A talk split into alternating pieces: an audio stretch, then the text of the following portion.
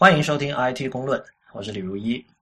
Real，你回国了这么多天，有什么感受要跟我们的听众分享一下吗？呃，那个国内空气比较糟糕，这个是老生常谈的问题。然后讲一个跟我们这个听众可能比较感兴趣的一个事情，但也是对我来说，个人来说比较呃比较意外的一件事情哈，就是我这次呃我这次回来，我发现我的父母，然后还有我的这个岳父和岳母，他们都现在是。人手一部安卓手机，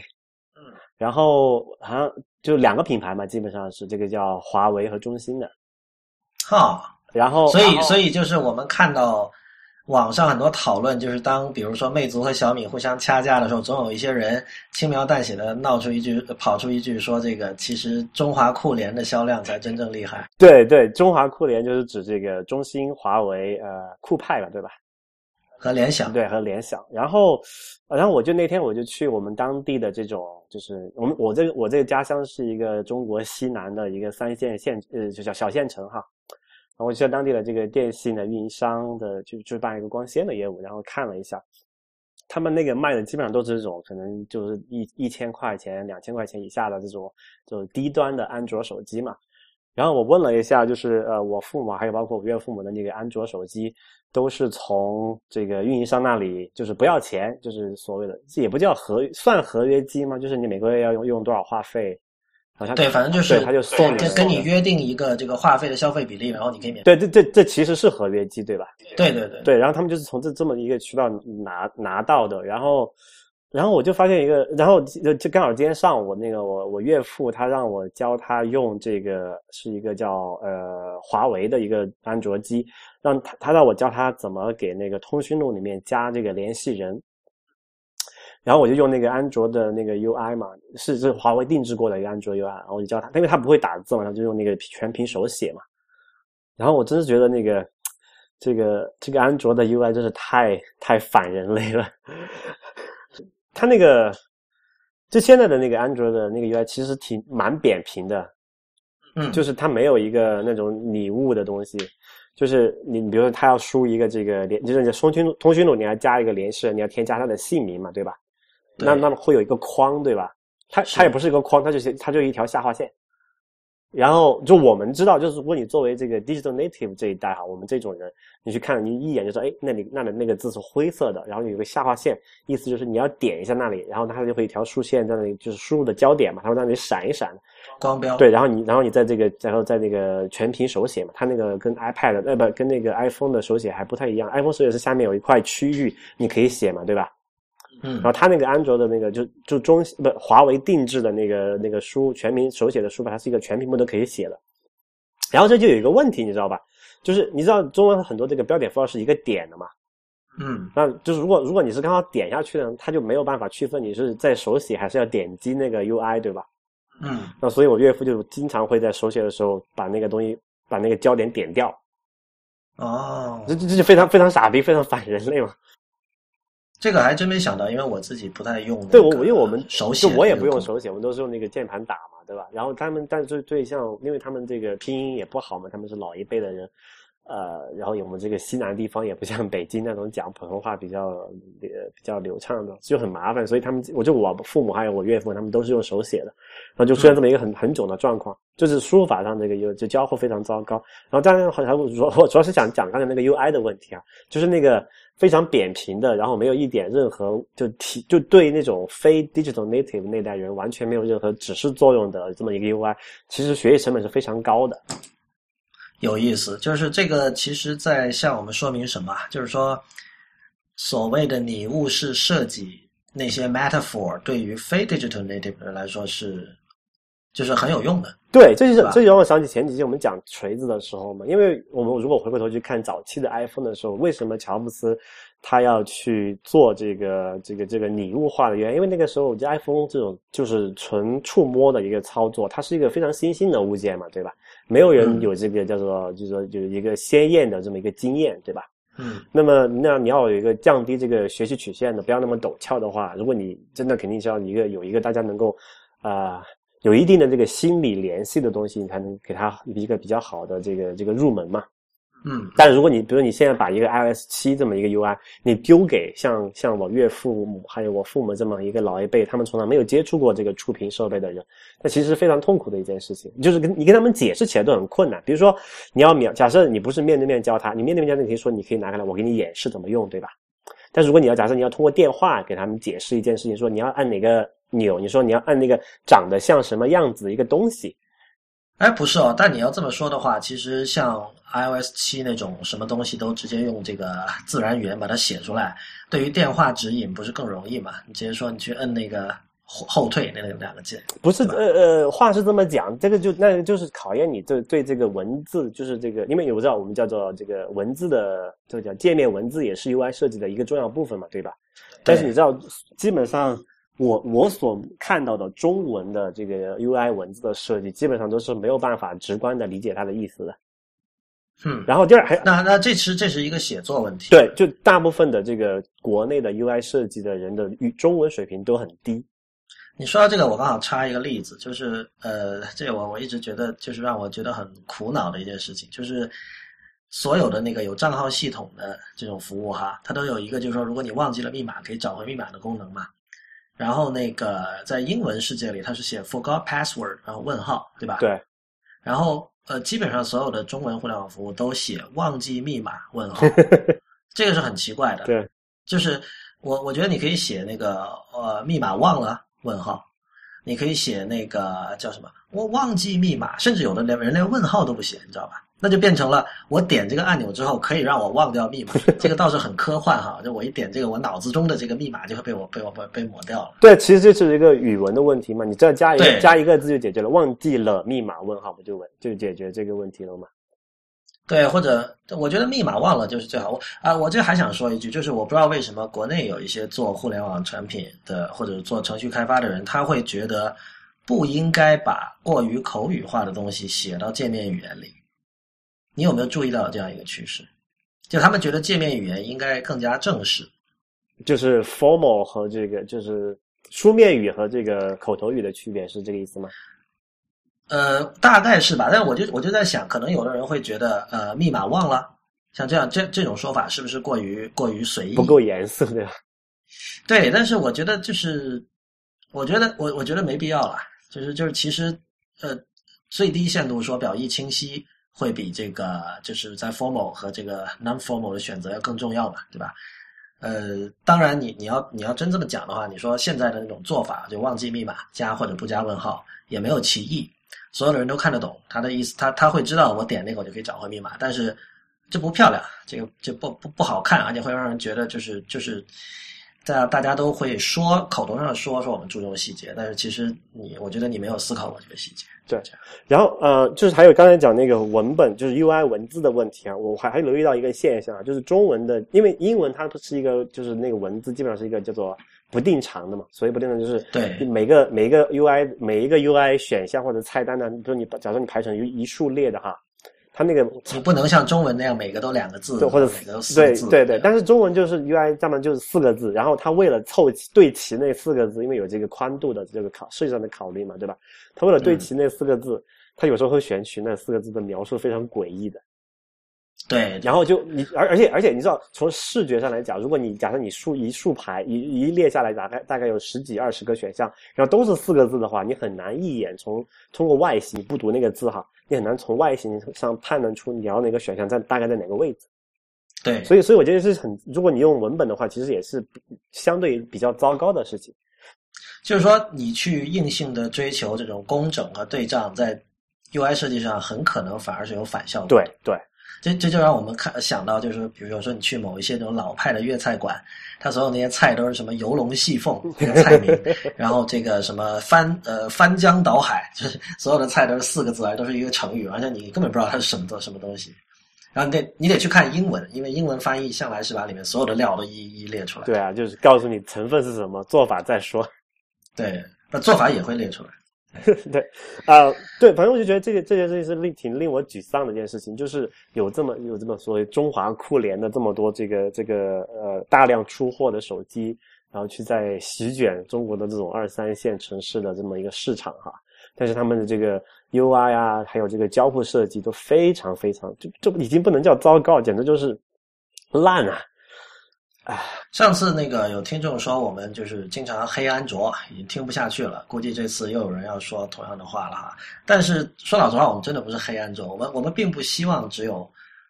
呃一家能把 UI 做得好的公司。就是其实其实就是我们我们希望中华酷联的手机在这方面能够做得更好，对吧？就这样，你的呃岳 real 你的岳父会不那么痛苦，他可以不需要来请教你就可以完成他要做的事情。其实这这是我们所希望看到的。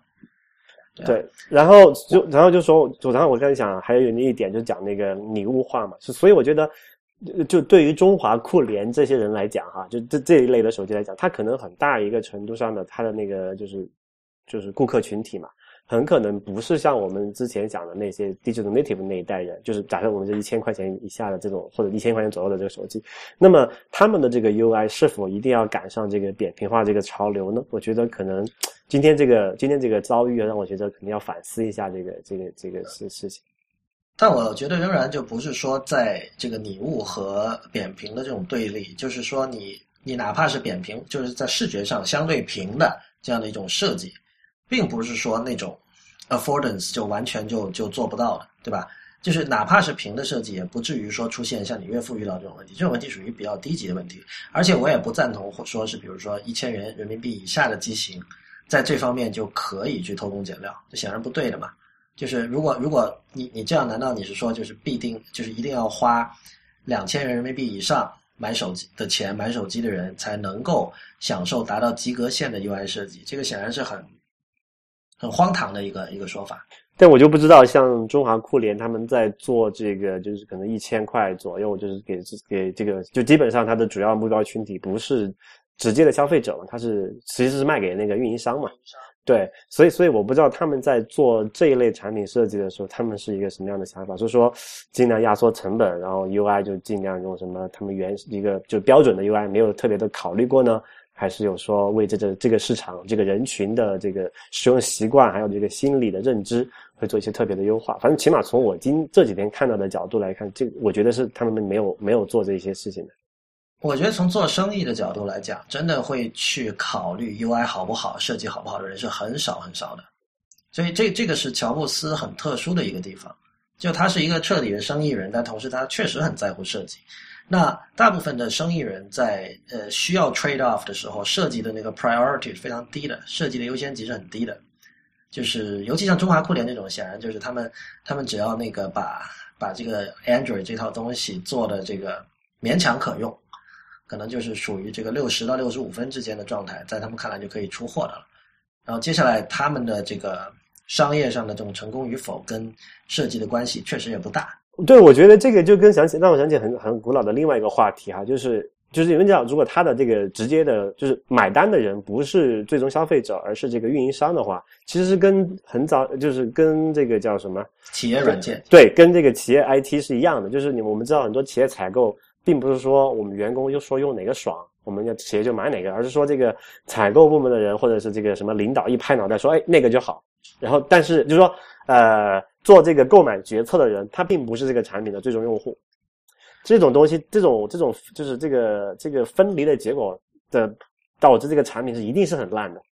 对，这个这个显然是这样哈。但是还有一点就是说，呃，这里涉及一个全民的美誉的问题，就是就是你知道德智体美劳美誉德育智育那个美誉啊，就是说如果大家对于这个。什么是好的设计，对吧？对，大家对于设计、对于视觉上的漂亮、对于这个东西的精细程度、对于这些东西能够有一个基本的要求的话，那么整体来说，OK，你可能还是有好、中、差的设计，但是差的也不会像现在这么差。但是他没得没得选择啊，就是就是我我我他就是我，包括我父母还有我岳父，他们也他们也知道这个就是送的手机肯定不会有多好，对吧？因为本来看就是它的做工也很廉价。就是手感也很糟糟糕，但只是因为，呃，就是电信运营商提供他们的唯一，也不叫唯一吧，就是可能几个选择里面相对来看起来不那么糟糕，他们就选了这个。有时候可能都没得选，可能他这个赠送的机就这个，那你只能拿这个。对，这个无无疑是这样。但就是说，呃，在负责设计这一类型的手机的硬件和软件的人，他们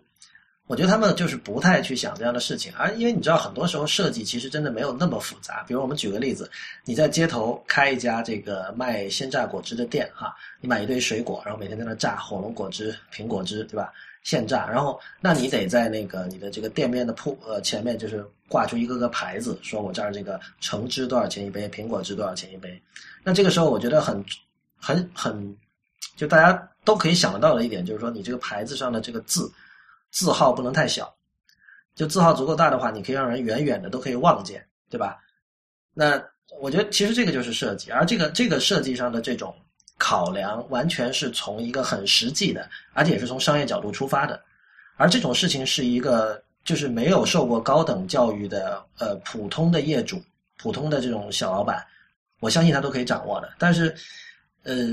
你如果没有这样的这种思维方式的话，就是最终你可能你做出来的东西就确实会像像你岳父用的手机那样。嗯，对啊。所以，所以其实说到这里，我就是啊，我特特别感慨啊，我觉得。像那个，比如说锤子啊，像这个小呃，不是这个，就像那个魅呃魅族这两家，在国内来讲，还就是比较重视这个设计的公司。我觉得他们，他们真的应该去把这个中华酷联赶出这个市场，这个太有必要了。不要去想做什么三千块钱左右左右的高端手机，这个这个市场能有怎么样？你把，你真的把这个这个这个市场真的太容易 太容易做好了，我觉得。呃，说到这种个人的，就是怎么说啊？个人的跟科技遭遇的经验，我最近也有一次，就是我最近用了一次那个易到用车，就是它是它是有点类似中国的 Uber 哈，但它在中国市场做的比 Uber 要早，就是它或者像一个稍微贵一点的滴滴打车，滴滴打车是你去叫出租车嘛，但是易到用车可能是你约一些这种商务车型啊，去机场接人啊，就诸如此类的，就高档高档的，中高档吧，就是它也有很贵的车。就是用一次要几千块那种，但是也有就是像丰田凯美瑞这样的车。然后，呃，那天我坐的时候，那个司机就是就给我看它里边的装备哈，就是他们他准备了三星 iPhone 四和 iPhone 五三种充电线，这么贴心。对，然后那个，但我觉得这个还不不是特别，因为据说这一类的像 Uber 和易到的司机都会准备这种东西。Uber 也有吗？我哎，我没有，因为我没有用过，所以。Uber，我我上次做的时候没有问他有没有，但是我觉得这个，因为这个这个要求其实并不难啦，所以就算他现在没有，他以后发现遇到的司机都有的话，他肯定会有。但是这个这个司机有一个他个人的一个很厉害的地方，他说他在车上放了一个移动硬盘。哎，我当时我们当时就问我说你放移动硬盘干什么？他说因为有的乘客需要在车上拷贝资料。这个用用力是什么？我想不出来。你确实想不出来，就是你，因为你已经一脚跨入新时代了。但是这个事情就让我觉得很荒谬，就是我能想到的用力呢，比如说你两个人坐车，呃，我就是要考一个东西，两个人每个人有一台笔记本电脑，我我没办法的，我我怎么搞？比如说你如果说是一小段文字，OK，大不了两个人都连上一个什么三 G 上网卡，然后然后你就上网，然后发 email。这即便是这样，这也很蠢，对吧？就说两台。在这个物理上处于同一空间，而且很接近的电脑要传一个文件，现在普通人想到的第一个选择是 用移动文移动硬盘来拷。呃，但如果两台都是这个叫呃 Mac 的话，它是可以那个 AirDrop 嘛？Air AirDrop 是在没有 WiFi 网络的情况下也可以吗？可以，可以。它那个呃，就是 Mac 的 AirDrop 是不需要依赖于热热点的，它是一个一个 P2P 的东西。对，但这里还有 Mindshare 的问题吧？就是说，假设这两个都是，你看我我都不知道没有 WiFi 是可以传的，所以所以就是一般人可能他是想不到的，就是他他首先想到的是移动硬盘，然后这个时候如果司机刚好有，他就说我靠，这司机就是太太贴心了，是吧？但是但是这个不安全啊！啊，你觉得对这安全更加不是一般用户会考虑的问题了。不不，那你说你你你你你想，如果一个两个打一到用车的人，他你怎么就我觉得有超过一多半的概率会是商务人士吧？对。那公司机密不拉不拉的东西不需要考虑吗？呃，我觉得外企可能会吧。就是如果是比如说，这你也知道啊，就是我我相信你在中国随便找两个人，然后你说你会不会介意说拿一个陌生人的这个硬盘拷一下？他会觉得，呃，我之后删掉就没问题了，他肯定会这么想。对。too naive。但是，但但但这个我我是想到可以延伸到我们今天的一个一个主题哈。大家知道那个苹果的全球开发者大会，也就是 WWDC，马上就要开了，六月二号，呃，是六月北京时间是六月三号的凌晨哈。那么之前我们也看了很多，就是有不少人做的这种预测，其中我看到一个是说这个有可能呃。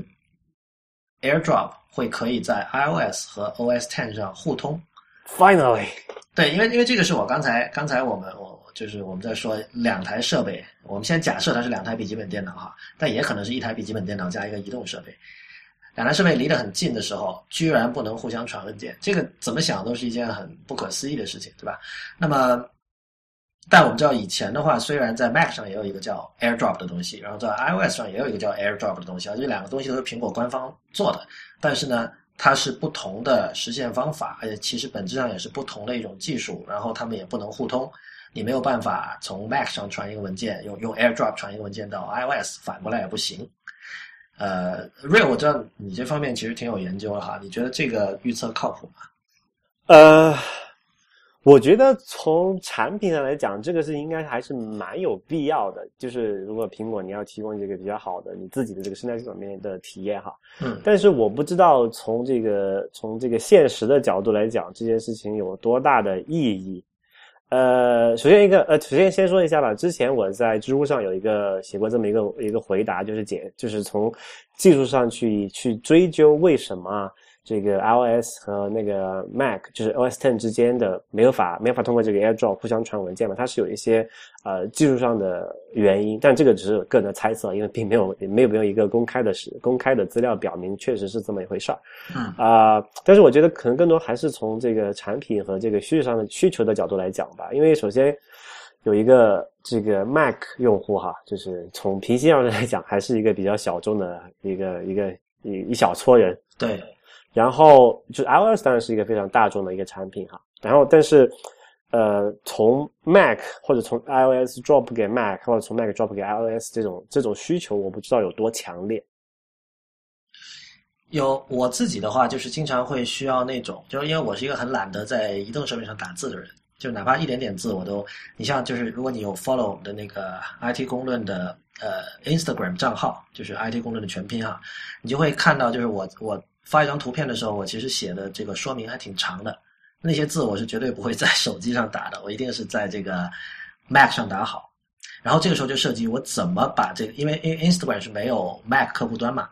然后怎么把这一段文字大概五十到一百个字，先传到我的 iPhone 上。哎，我猜一下你怎么做的？你猜一下，应该是用类似 Notes 或者是 Simple Note 同步到这个云端，然后你在 iOS 上访问那客户端。打开那个 app，然后再复制，然后再切到 Instagram，再粘贴进去。如果我在一个没有网络封锁的国家，我会这么做。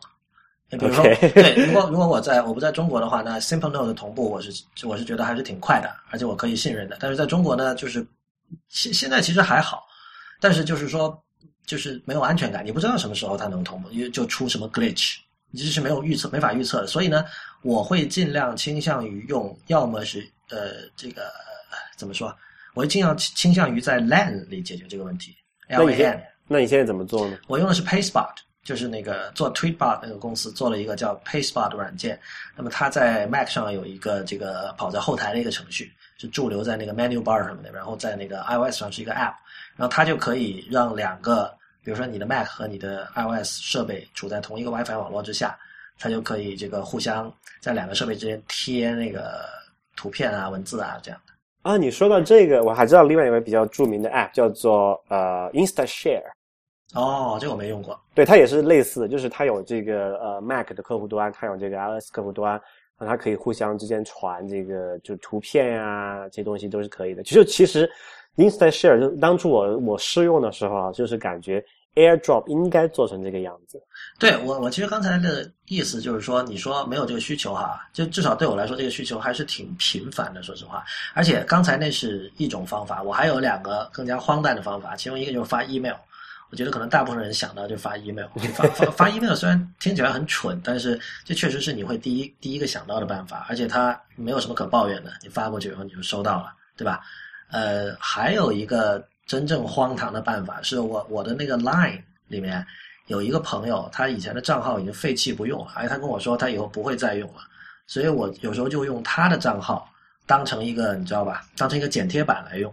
Line 有那个那个 Mac 有 Mac 客户端。所以，所以我就把这段文字我发给他，就不论什么乱七八糟文字，我都发给这个人，然后我自己登录他的那个，对我再打开这个 iPhone 上的 Line，然后从里面把这段文字拷贝出来，贴到我要贴的地方。你看这个多么荒诞的做法！你看苹果不把这个事情做漂亮，就把用户逼成了什么样子？对啊，我就想那个朋友哪天要是真的心血来潮重新登录这个账号，那看了简直要疯掉了，一堆不知道是什么鬼东西。那那如果这样说来，其实。那还真的蛮有必要的哈，因为我我个人其实挺少遇到这种事情的，因为呃，我我基本上大部分需要打字的需求都不会在 iPhone 上做，所以 你我觉得呃，像比如图片也经常需要吧，就是在 Mac 和 iOS 之间互传。当然，苹果的解决方案就是 Photo Stream 了。对，说到这个的话，好像之前我听 ATP 那个播客有说，那个之后 Photo Stream 会是无限空间的。哎，Photo Stream 也是个非常傻逼的事情。就对这个，我们之前吐槽过了哈。不过他他如果真改成无限空间，还挺那什么的。只不过我觉得，我觉得它已经不是一个是否无限空间这这个这么简单的问题，它就是一个产品设计上的就 total failure。没有，如果无限空间就还好呀。不是啊，就是你现在你你现在你随便找一个这个 iOS 用户，你问他。Photo Share 在 iOS 上是怎么一回事儿？它是解释不清楚的啊，我也解释不清。但是呢，其实我还真的在用，而且我觉得它还 OK 的。就说我我其实我用它来干嘛？无非就是让这个我拍了一张照片，呃，瞬时可以同步到我所有的这种呃苹果的设备上。对对，但但是有这个一个问题，首先你不知道它什么时候同步完，它没有任何提示，对吧？同步完啊，一般还挺快的吧？哪怕在中国，好像也也算就不能不是太慢。不呃，不是这个意思，我就说你你你在 iPhone 上你是不知道说呃你什么时候这个 Photo Stream 的图片会出现在服务器上，然后再出现在你的这个 Mac 上，它没有任何的这个界面有这个提示啊，就同步是一个完全是一个。Background 的东西，但但但他可能说我们哲学就是这样，你不需要知道。对，这这这是好的，就他们想做一个 magic 这么的一个一个一个体验，对吧？但问题是在这一点上是你是没有办法信赖这件事情的，因为你知道它同步可能就比如网络问题，它没有同步到。嗯，我觉得你直接说到点子上了。就我们以前说过好多次，说为什么苹果做所有 web 的东西都做不好，就是因为他想做 magician，就是因为他太重视这个 magic，而 magic 是什么？magic 就是控制。是吧？魔术师是多么强调要控制啊！就是他每一个细节，他要就要就彻底的控制，你才可能有真正所谓的 magic。然后，你一切跟 web 有关的东西，你是没有办法控制的。你不可能让所有的人都用同样快的网络，是吧？有人就是在用 GPRS，你有什么办法？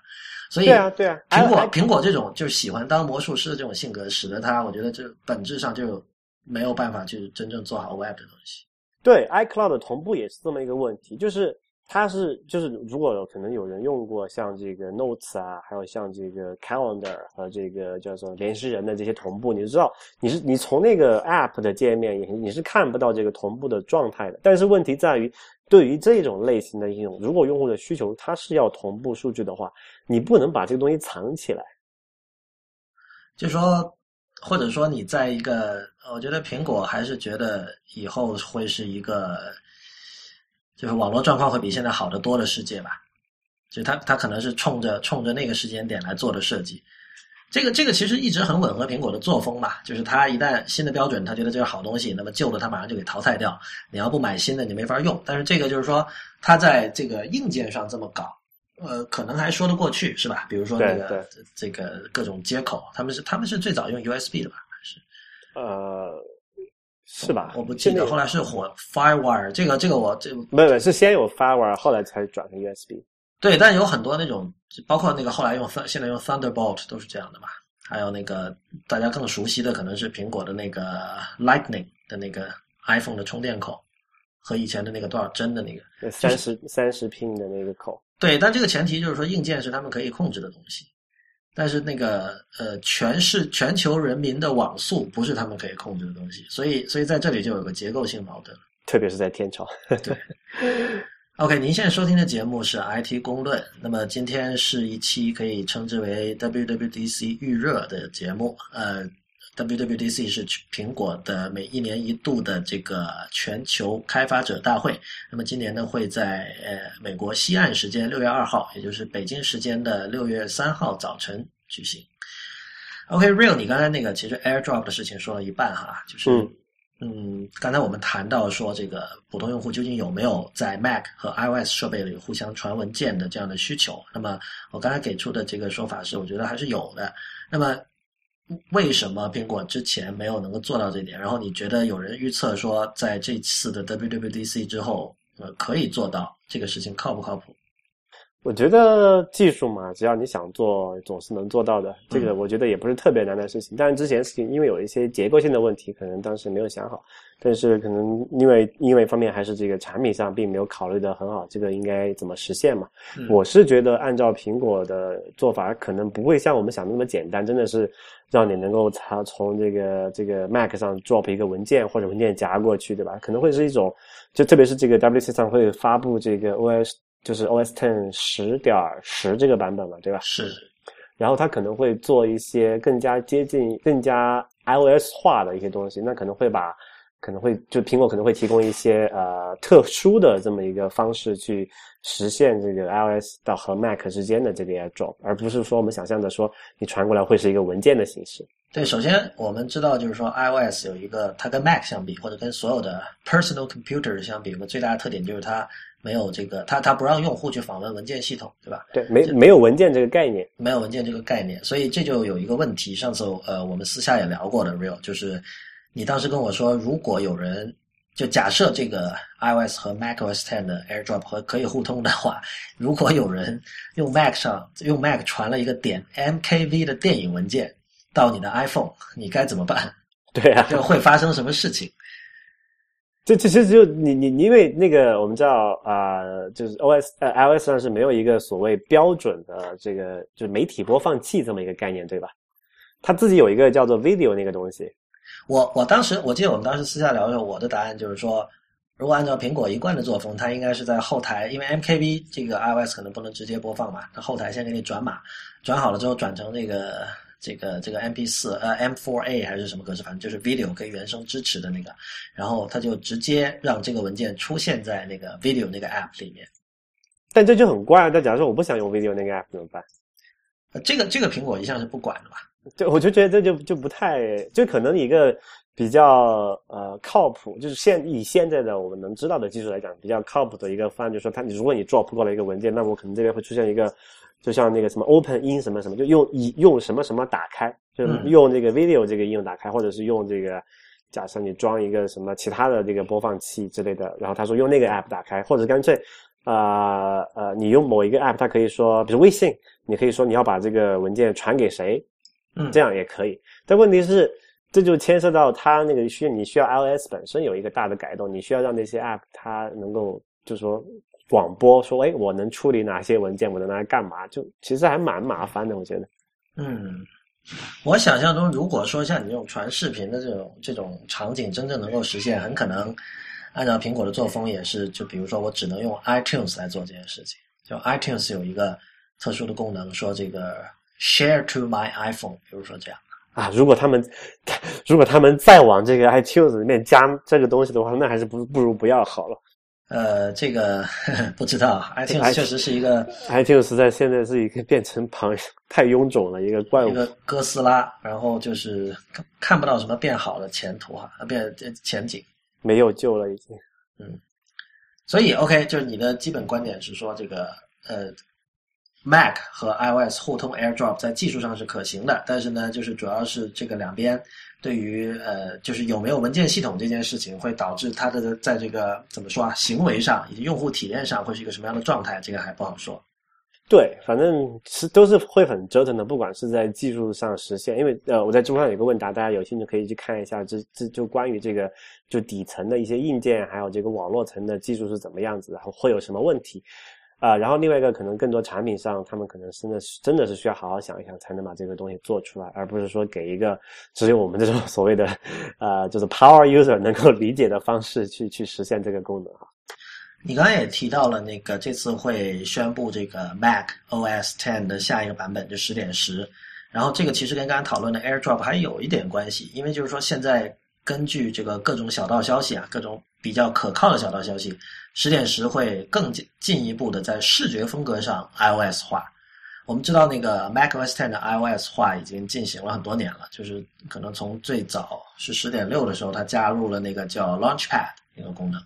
那么 Launchpad 你打开之后，就会有一个呃跟 iOS 设备一样的，是一个矩阵式的一个图标的一个矩阵，就是有那个各种你的 App 的图标在上面，然后你点哪个就打开哪个。这个所有，如果你是先用 iOS 设备再买 Mac 的话，你会对这样的一个界面就很熟悉嘛。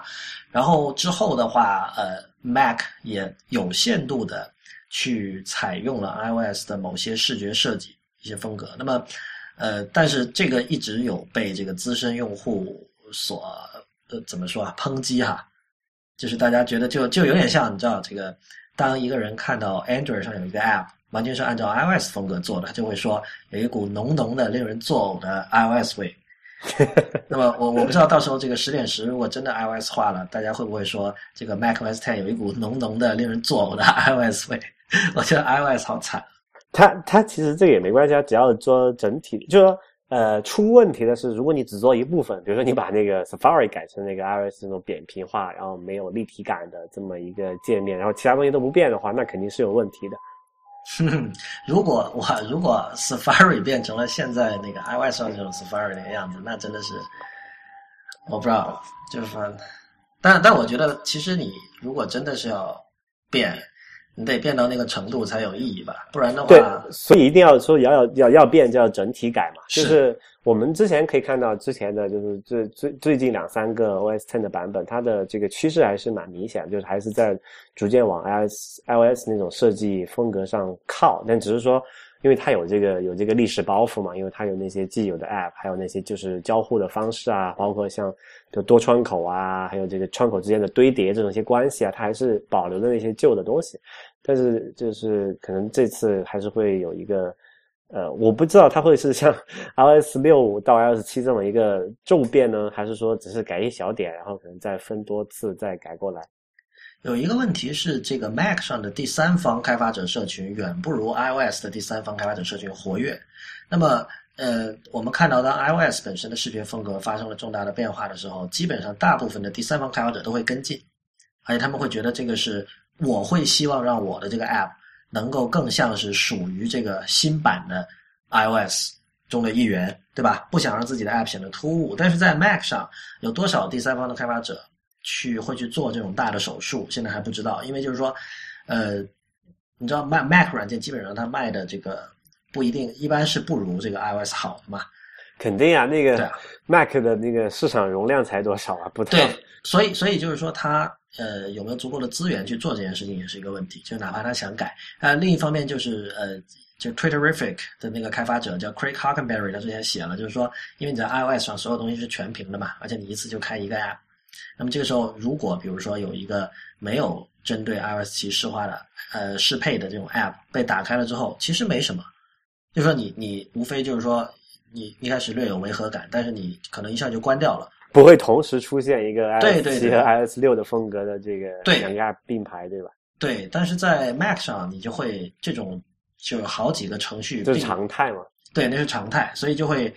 会觉得很怪。你旁边是一个这个新的十点十的风格，然后你跟它并行的是一个旧的风格，所以。这些都是问题吧？对，过渡时期肯定是最麻烦的。就好像，比如说我现在用一个 iPhone 五 S，然后我老婆用那个 iPhone 四 S，那我们两个有一个 Lightning 的充电口，然后就不能共享这个这个电线，因为它是那个三十拼的嘛。这个肯定是过渡的时候是最困难的，也是最麻烦的。但是，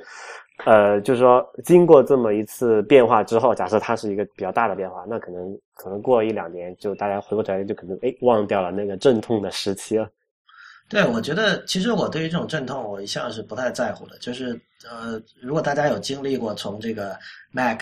macOS Classic 过渡到 macOS Ten，这是十年前的事了。就是那个时候，就是 macOS Ten 刚出的时候，有大量的老用户是不喜欢的，因为首先这个 macOS Ten 一开始非常非常的慢，就是这这基本是不可用的状态。然后就是它有很多呃，现在被视为是更加高级的一些功能，在当年看来就是。呃，很多人是不喜欢的。比如说那个以前 macOS Classic 的时候，你好像是有个功能，有有一个用法是你要去手动的给每一个这个应用软件去分配内存。啊，对，比如说我我给这这个软件就用一百兆，那个软件就用两百兆，但是之后就是 OS Ten 就没有这没有这么一说了嘛。嗯哼，然后但是呃老用户的话就会觉得我还是习习惯以前这种用法，但是渐渐的我觉得到了十点五、十点六的时候，基本上没有什么人抱怨了吧。对，呃，其实这有有两个问题，就是还有一个硬件也也好起来了嘛，就是那个时候硬件就内存才多少兆级别，对吧？现在都动不动就是多少个 G，其实也没什么。不过我觉得这个习惯很好的被某一部分用户保留到了现在，到智能 智能手机时代哈，喜欢定不时不时的清空一下什么内存啊，让你机跑得更快什么的。呃，顺便给听众朋友，可能有些不知道的话，内存这种东西控制控着是没有用的，你要让它尽量满着才有用。哈，这个那个要不要这个深深入解释一下？嗯，这么说吧，你买一个房子，假设是一百平米的，你只会用你你会把它空出来，只用其中十平米吗？嗯，不会，对吧？嗯因为你你买一个大房子，你就是为了装更多的东西，那或者是你就你想想日本人怎么样，他房子比较小，他可能用完一个东西就要把它收纳起来放回去，对吧？嗯但如果你像欧美那种大大 house，就是那种就是小别墅的方式，那你很多东西可以可以直接摆在很触手可及的位置。那内存也是这同样一个道理嘛。如果你有足够大足够多的内存，那你就把这些常用的东西放在内存里面，它下次存取的时候就不会再去从那个更非常缓慢的这个这个叫做闪存或者磁盘上去读取了。这其实是帮你省电，也提高你的响应时间，也提高你的整个使用体验的嘛。但是可能总有那么一些人觉得，哎呀，我内存占满了怎么办？赶快清空一些吧，这样可能会不会快一点？当然是不会的吧。这样你把它清空之后，你下次再启用那个 app 的时候，它还会就好像日本人一样，还会从那个某一个箱子橱柜里面找出来，打开包装，然后把这个东西展开，然后用完之后，你然后你就你再再再再做一个，这其实要比那个东西本来就摆在那里要费更多的时间嘛。嗯那这过程你就牺牲了时间，你牺牲了你的电，你还在那里就是整个都是双输的一个一个过程，嗯对吧？所以不要没事儿清空内存。，OK。你对于 WWDC 还有什么其他的期待或者说预测吗？呃，我对这种外观啊，是比如假设那个 OS Ten Point Ten，哇，三个 Ten 了怎么办？OS ten ten point ten 好绕口，真的会这么叫吗？我很怀疑耶。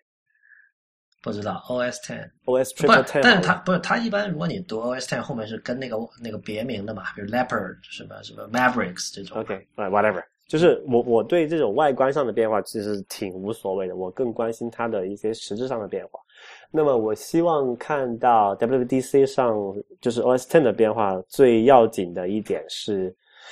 文件系统能不能改一个更更加稍微靠谱一点的。嗯呃，就是像那个之前那个 ZFS，但现在没戏了，所以再说吧。但可能听众朋友不太清楚这个文件系统有什有什么重要用重要的意义哈，就是你知道你现在存到电脑上的一个文件，然后你再读出来之后，你是没有办法保证它和你存进的时候是一样的吗？嗯，你想想，我我不知道。呃，对，所以所以很多人没有这个意识，就是你想那想我，假如我存一个这个这个图片在那我的一个磁盘上，对吧？那我下次读出来肯定还是那张图片啊，没有错，对吧？嗯但是你知道这件事情在目前说是没有办法给你确确保的哦。所以有时候我们看到什么文件 corrupt 跟这个有关吗？对，哈，就虽然虽然它发生的概率很小，呃，就说可能非常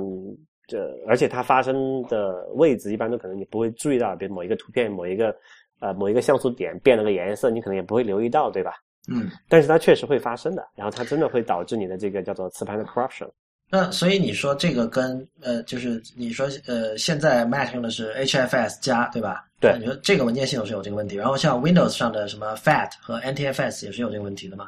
也有，啊，那么你刚才提到 ZFS 其实是没有这个问题的。对，就是有有这么一说所谓的叫做下一代的文件系统嘛，它会通过一些数学的方法，使得它能够检测出，呃，是否这个文件你读出来的时候是跟你存进去的时候是一样的，啊，就有有这么一个数学的算法啊、可以可以能够做到这一点，然后它这个算法出错的概率是可以忽略不计的 OK，啊，但是但是你刚才说 ZFS 已经没戏了。呃，就其实是前几年有曾经有过这么一段时间，苹果是在呃，我记得忘了是哪个版本的，应该是十点五还是十点六的时候，它这个是作为一个可选的实验版本，你可以选 ZFS 作为你的文件系统。啊，我记得，我好像记得。对，然后后来那 ZFS 这个东东西的知识产权是属于那个叫做叫做 Sun Sun 叫做升阳升阳升阳电脑吧。嗯，然后后来但是那个 Sun 就升阳被那个 Oracle 就甲骨文买掉之后嘛，然后好像这个苹果就把这个 ZFS 从 o s 里面拿掉了，据说是因为一些就是这个授权上的一些问题，因为毕竟不是自己的嘛。嗯，然后它这个协议可能因为这个收购的关系也变了。所以其实就也没有这么一个很明确的方案，当然也有一个开源的方案是也，当然也是 现在也是在 Oracle 手上，叫做那个 ButterFS，BTRFS 嘛，那个是一个开源的东西。不过因为这个苹果是一个商业公司嘛，它没有办法直接用 ButterFS，那个协议不与不和和苹果这个商业发布是不兼容的，因为苹果它不会发布源代码嘛。嗯，但是这个 ButterFS 好像是需要它发布源代码的，所以也这事也是没戏的。嗯那你自己再重新研究一个文件系统，也不是说一两一两 一年就是短期内能做出来的事情，它是需要可能五到十年这么一个周期的去投入研发的嘛。就跟我们上次谈的那个 Objective C 的这个技术对任者对对，这就是这就是所谓叫做基础性的技术，所以其实是我还是蛮蛮期待，但可能明显是不太可能了。而且感觉苹果不是像比如像微软那样会投入大量资源去做基础性研究的公司哈。它曾经是有的，不过乔啊乔布斯回到苹果之后做的第一件事情就是把这个部门给砍掉了。OK，就是说，苹乔布斯的理念就是，如果你这个这个呃这个研究不能直接转化为产品，那这个研究是没有必要通过商业公司的形式存在。那可能比如说你大学或者政府呃资助的项目呢可以去做，但是商业公司我们不做这种事情。就所谓的 real artistship 嘛，对对，这对这个这其实是一个挺挺粗暴的实用主义。他毕竟是他是一个商人嘛，这点还是可以理解的。这点就跟微软那个微软有个很牛逼的叫做微呃微软研究院嘛，Microsoft Research 这么一个机构，非常非常非常牛，里面有一个非常逆天的黑科技。但是它的当然它的那个问题就是这个产品转化率比较低哈，但这个我们嗯之后另外找一期再说。呃，再说那个 WWDC 吧，然后这是就是 OS 10我最希望看到这个，但是可能不太不太可能会出现哈。嗯啊、iOS 八这个今年肯定会肯定是会发布的啊、对然后它它会有，就我期望它改它能提供一些什么样的东西，按这个就是优先级吧。我最希望第一个他看到的是叫做这个就指纹识别那个，就是 iPhone 五 S 不是有那个指纹识别那个传感器嘛？对，但是现在是只有苹果自己用来这个解锁屏幕和这个呃 App Store 购买东西的时候可以用到。对，我是希望 iOS 八能够把这个 API 开放出来，给第三方的这个 App 或者是这个网站能够用起来，这样我们就不用再输密码了，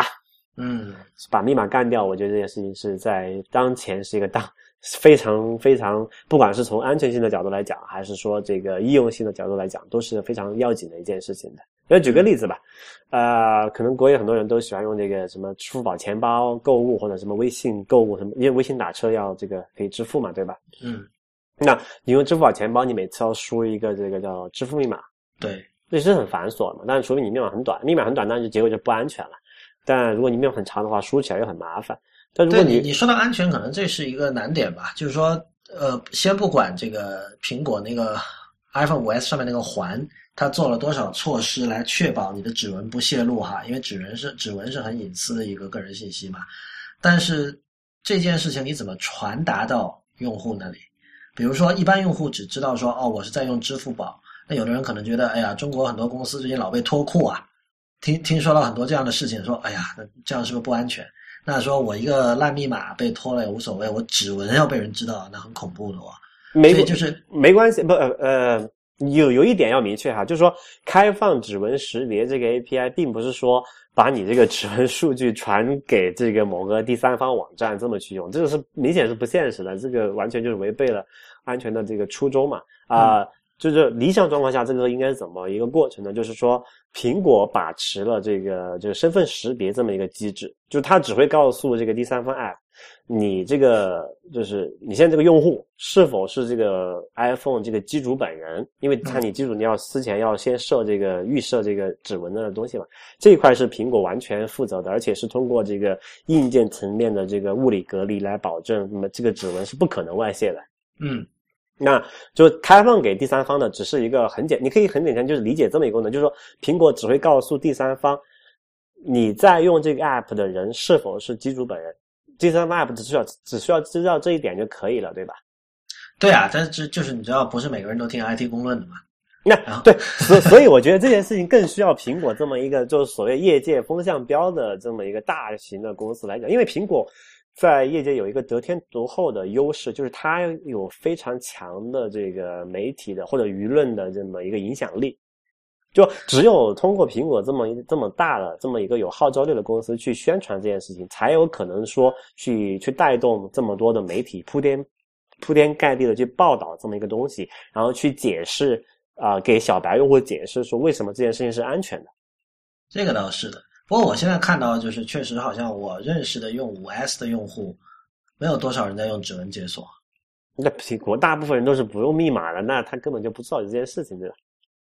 啊、呃，对，那这个我我就是我肯定调查的这个采样率太小，采采样采样样本太少哈，这个不足为惧。但是但是就是，我我感觉现在这个东西没有怎么，就有点像 Siri 或者，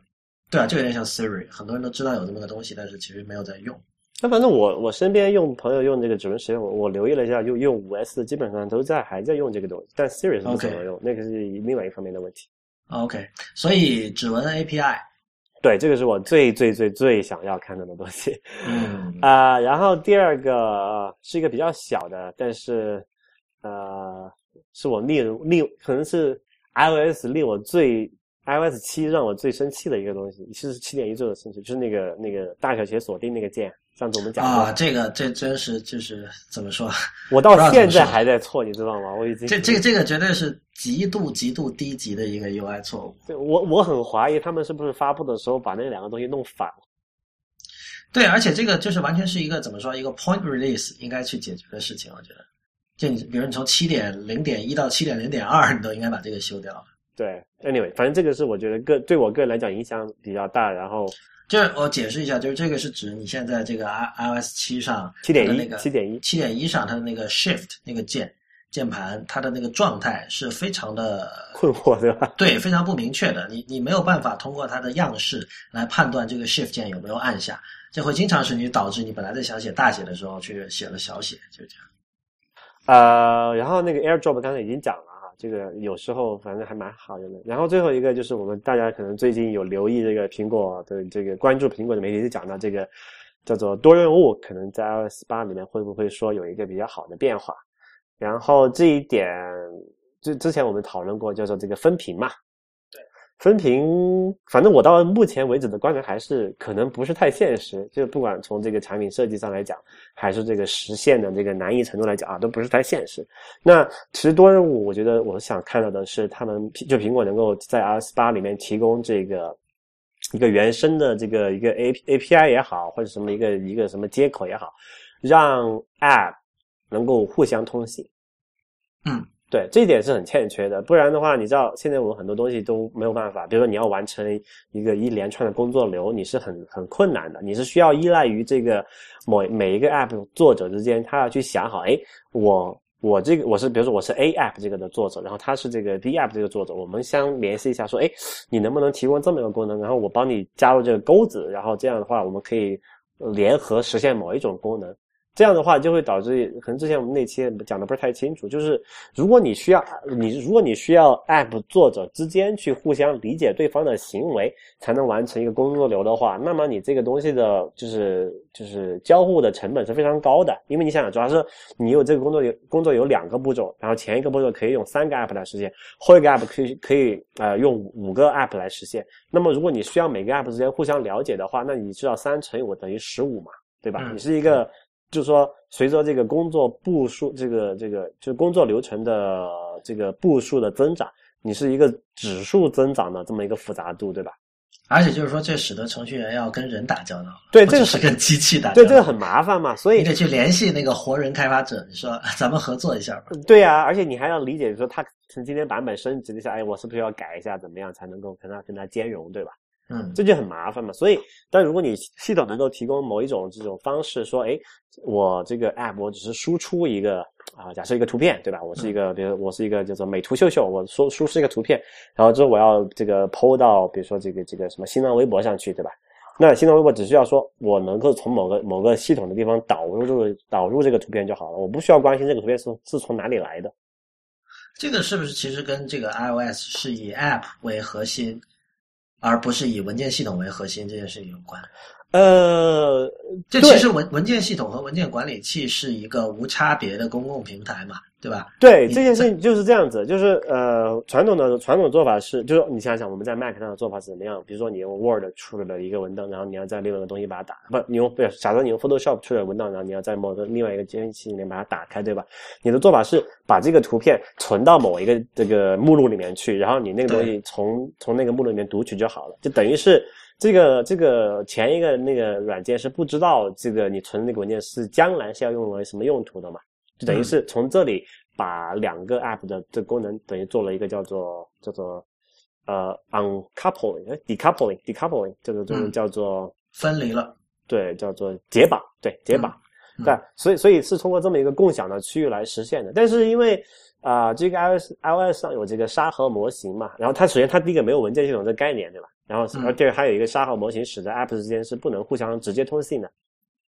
嗯，那么就就去就没有办法，就是必须要有系统提供某种第三，就是系统一个中间的方式去解决这个问题，否则的话，App 之间是互相没有办法很好的完成这样一件事情的嘛。那跟那个安卓上那个比较好的一些这个系统的这个中间服务不一样，iOS 上到目前为止还没有一个比较完善的呃这个功能去实现这一点嘛。嗯。所以，所以我觉得，呃，如果要实现多任务，就是要实现比较好的多任务哈，在 iOS 八可能是真的是需要在这上面做一点什么事情，提供一些什么像 framework 啊这些东西去解决这个问题。嗯，我最近还看到一篇文章，有个呃，不知道这人是设计师还是什么，他就指出那个从从 iOS 七的那个叫什么状态栏，就是 status bar 里，嗯。他推断出这个分屏，就是做当 iPad 横版的时候，左右这个屏幕被分成两半，然后左边是一个 App，右边是一个 App，觉得他觉得不是特别靠谱，或者说至少一开始不会开放给第三方。嗯，就是因为从 iOS 七开始，那个状态栏其实是跟那个 App 顶上的那个样式是统一的嘛。嗯，就状态栏其实是在 iOS 七变成透明的了，在 iOS 六它是一个黑的嘛。对，在 iOS 七其实状态栏是跟那个 App 是融为一体的。对，它会有一个叫做主题色嘛。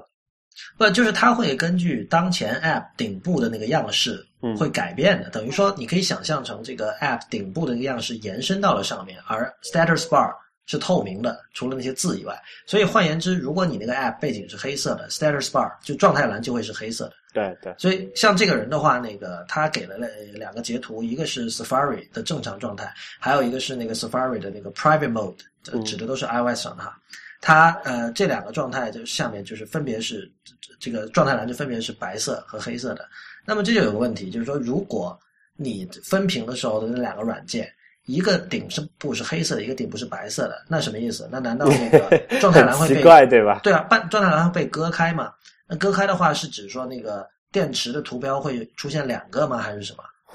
这这这就就是不不是说这个完全不可能，而是说现在暂时会就觉得很奇怪。而且那个这位篇文章的作者就觉得说，他觉得苹果的每一个这种 UI 元素都是经过深思熟虑的。嗯。那么他在 iOS 七有了这样的变化，就意味着他在 iOS 八就肯定他有考虑到今后的变化。对。而且你知道，就 iOS 七是整是 Jonathan Ive 主导的一次一次大的变革嘛？嗯。所以就是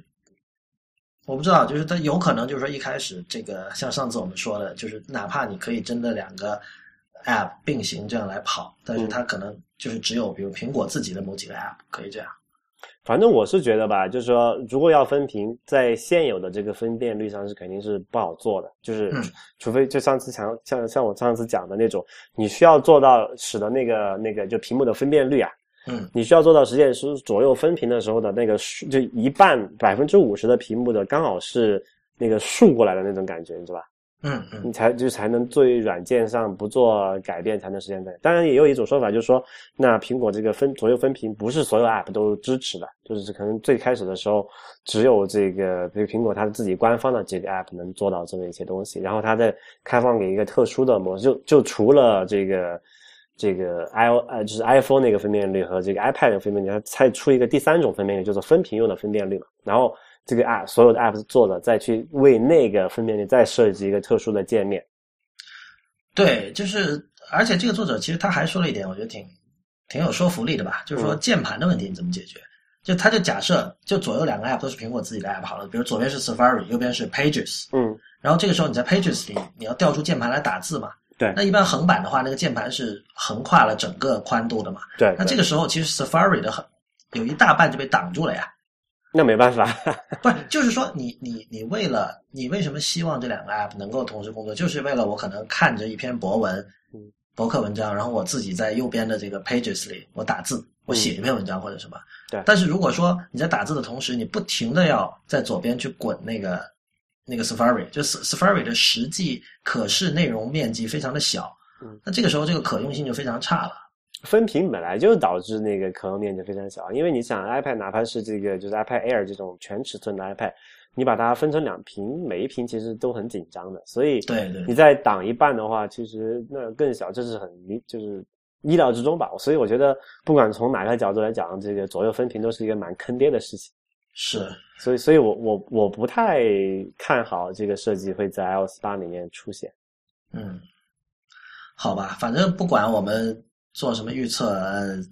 今年的 WWDC 在三四天后就会开了，然后之后当然在这个活动结束之后，呃，我们也会给大家有一个跟进，有一期特殊的节目。呃，今年的 WWDC 苹果是会做这个实时的视频转播的，所以大家如果愿意熬夜的话呢，也可以在六月北京时间的六月三号的凌晨去看这个视频的直播。如果不愿意熬夜，通常来说，苹果在这个会之后的一到两天，会在他们会在 iTunes 里提供它这个视频的下载哈。当然，很多时候其实你看一下科技博客、科技网站的报道，文字文图报道也是 OK 的。呃，所以那我们今天节目就到这里结束，谢谢大家的收听，也欢迎大家在社交网络关注我们。我们在新浪微博叫 IT 公论，公司的公，论点的论，在 Twitter、Instagram 和微信公众账号都是叫 IT 公论的全拼。谢谢大家，我们下期再见。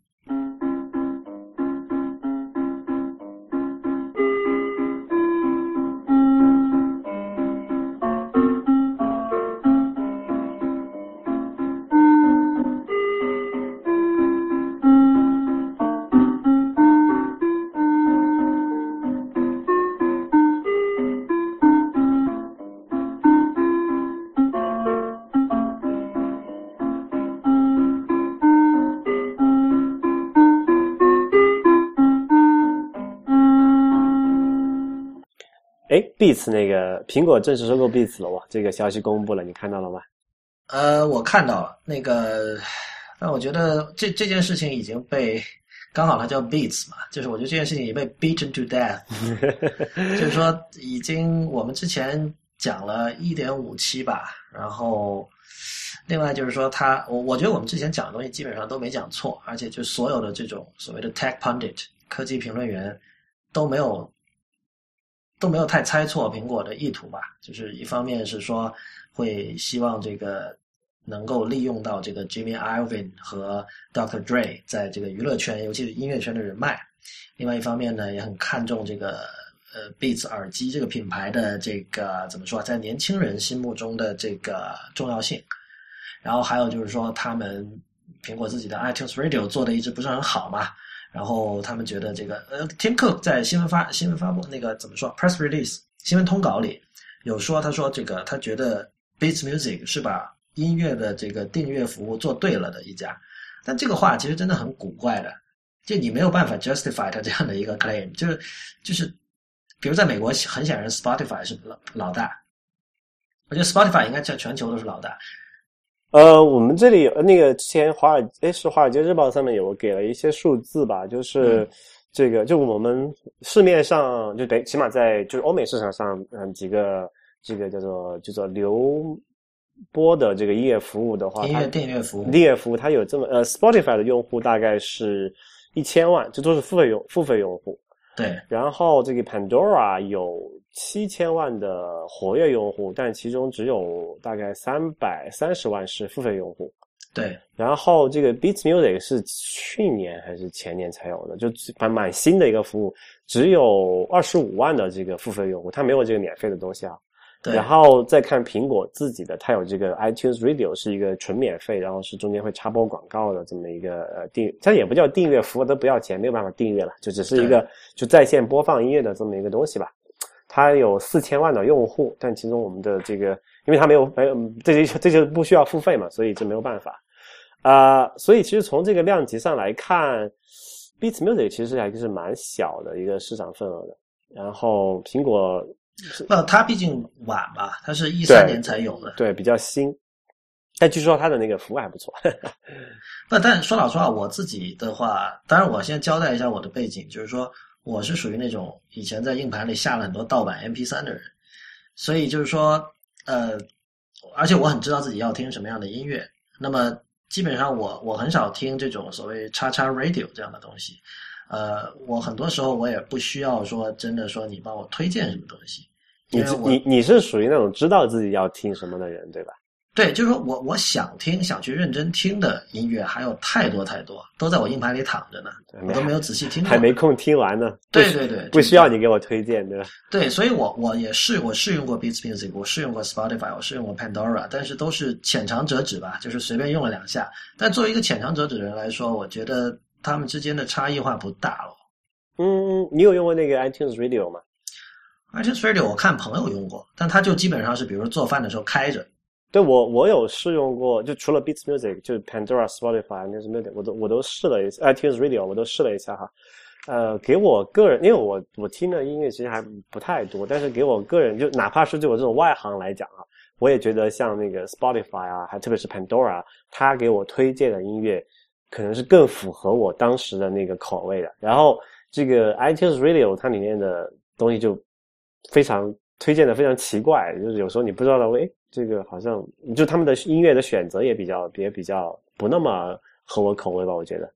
对，呃，反正 Beats Music 啊，它是讲究什么？我要给你拉一个呃去健身房时候用的 playlist，对对或者我给你拉一个，比如说在，反正它会根据你的场景给你设计 playlist 还是怎么样。然后它一直是强调我们有这个真正懂音乐的人帮你来 curate 这些内容。对对，这这点就是跟那个啊，就想起另外一个一个一个轶事哈，就是之前就 Spotify 也有那个叫做推荐算法嘛，然后 Pandora 也有这个推荐算法，但是后来发大家就说，哎，为什么那个 Pandora 推荐的那那么好？啊，后来后来我看听人说是 Pandora 请了一堆这个一个这个人，就是音乐人嘛，也对就相对专家的一点的这个音乐人，他去人工 去选择那个曲库啊。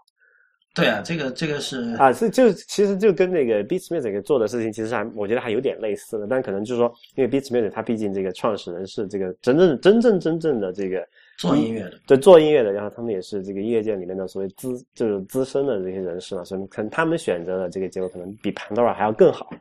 嗯，所以可能这是他们苹果看中他们的一个原因吧。但是 anyway，